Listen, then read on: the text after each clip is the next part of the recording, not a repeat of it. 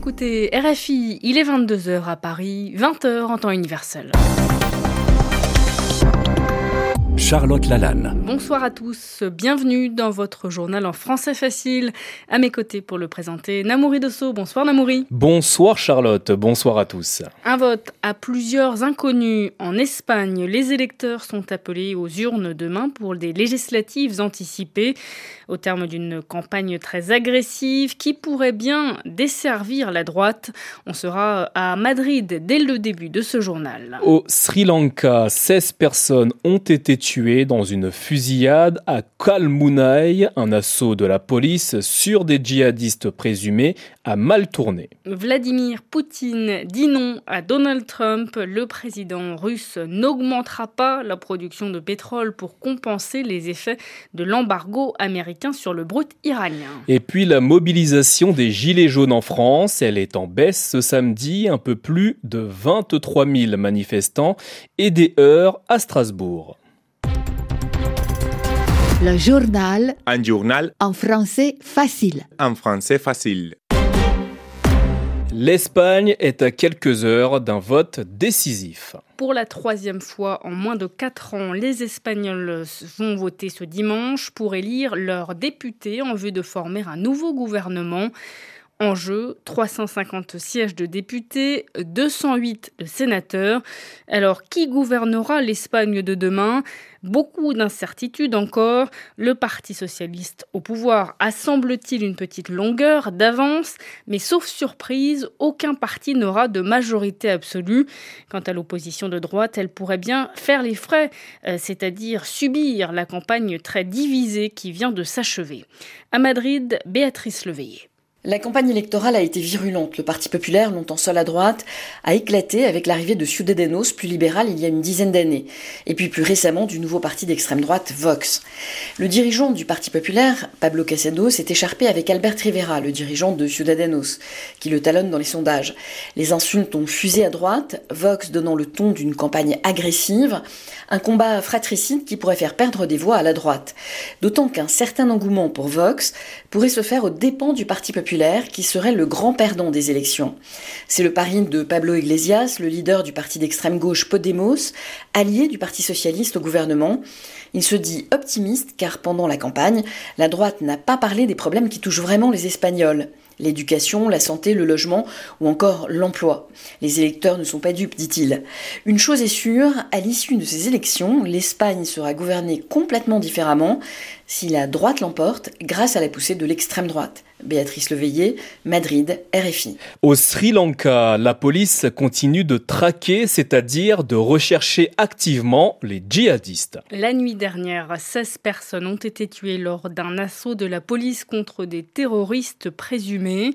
Cela s'est passé dans la ville de Kalmunai, dans l'est du pays, une province à majorité musulmane, euh, province dont était originaire le cerveau des attentats euh, tués la veille, Zaran Hashim.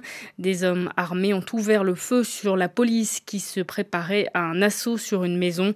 La fusillade a duré pendant plusieurs heures. L'actualité, Charlotte, après le Sri Lanka, parlons de l'actualité en Chine où il est actuellement 4 heures et 5 minutes. On vient de se terminer le deuxième forum des nouvelles routes de la soie à la clé.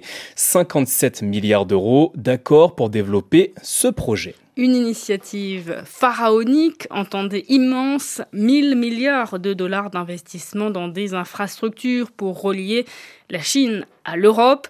Une quarantaine de dirigeants étrangers et 800 entreprises avaient été invités par Xi Jinping, le président chinois, qui a vanté les mérites de ce projet vert et durable, a-t-il juré. À ses côtés, euh, pour ce sommet, euh, les premiers ministres italiens et pakistanais notamment, mais aussi le président russe. Vladimir Poutine qui tourne le dos aux États-Unis pas question d'augmenter la production de pétrole. Et oui, en pleine flambée des prix du brut ces derniers mois, et alors que les États-Unis ont durci euh, leur embargo sur le pétrole iranien, eh bien le président russe se positionne en garant des accords de l'OPEP. Les précisions à Moscou de Jean-Didier Revoin.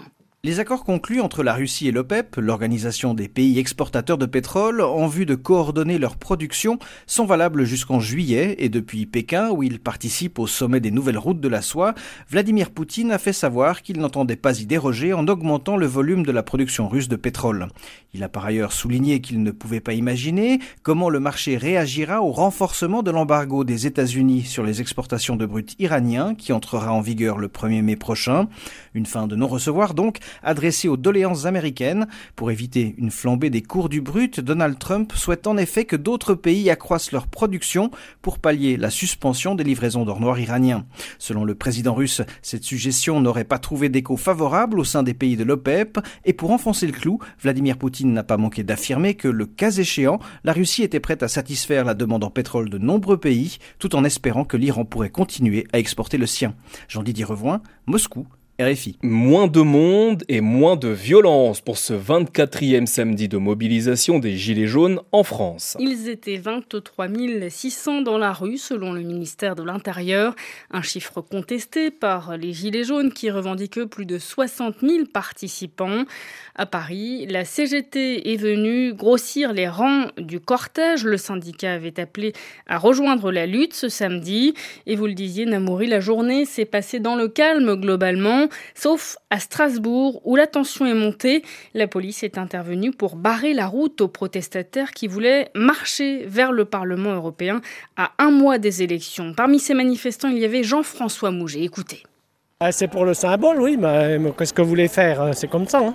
tout se passait bien, mais nous, ils nous gazent partout. Moi, j'ai jamais jeté en caillou, rien, rien, mais alors rien de rien. Et je me fais gazer tous les samedis.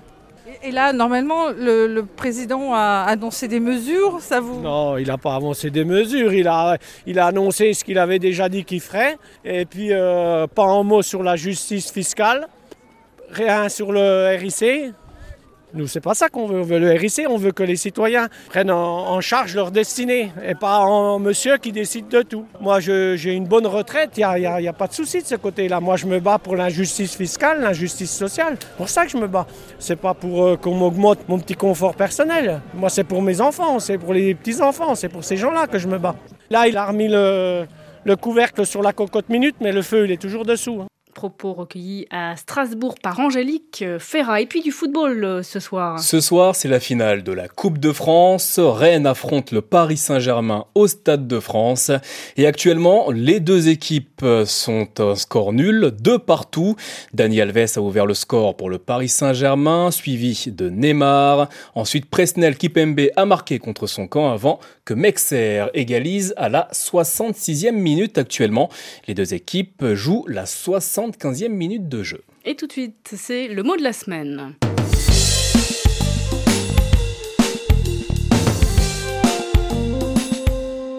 Le mot de la semaine, précaire, Yvan Amar. Où en est le chômage en France en ce moment? Les réponses sont contrastées. Ce qui veut dire qu'il y en a plusieurs des réponses et qu'elles sont différentes et même opposées puisqu'elles sont contrastées. Alors, on a d'un côté une relativement bonne nouvelle, c'est-à-dire que le chômage proprement dit, il recule. Il y a moins de gens qui n'ont aucun emploi en ce début 2019 qu'au début 2018. Mais par contre, les emplois précaires sont plus nombreux qu'avant. C'est-à-dire qu'il y a plus de gens qui ont un travail à temps partiel, qui ne leur suffit pas, et qui est susceptible de s'arrêter brusquement, c'est-à-dire qui peut s'arrêter, disparaître d'un mois à l'autre. Hein. C'est bien cela un emploi précaire. D'abord un emploi fragile, qui n'est pas sûr, c'est qu'il n'est pas garanti, on ne peut pas compter dessus. Et ce mot précaire, il s'utilise parfois dans d'autres circonstances, dans d'autres situations. Hein. En particulier, on peut parler de santé précaire quand on n'est pas assuré, on n'est pas certain de ne pas tomber malade ou de ne pas retomber malade. Et si on parle de santé précaire, bah, on n'est pas réellement atteint, mais on est faible, on n'est pas très solide, on est un peu chancelant, c'est-à-dire pas très assuré sur ses jambes. Hein. Mais le plus souvent, on se sert du mot précaire à propos d'économie. C'est un adjectif, mais ça peut devenir un nom. Hein. Les précaires, ce sont justement ceux qui n'ont pas un travail stable. Et souvent, on va penser à ceux qui ont plusieurs activités pour joindre les deux bouts, c'est-à-dire pour se débrouiller. Hein. Des petits boulots, comme on dit souvent. L'expression, elle est très fréquente. Hein. Des petits boulots, c'est-à-dire des emplois souvent non déclarés, sans contrat, mal payés, qu'on fait au coup par coup. On fait une journée ici, et puis là, on fait trois heures, et le plus souvent, sans qualification et sans formation. Seulement, euh, ça dépanne. Alors, on est dépanné, mais bien souvent, on est exploité. Yvan Amar, c'est la fin de ce journal en français facile. Merci à vous, Namouri Dosso, de l'avoir présenté Merci à vous, Charlotte Lalanne.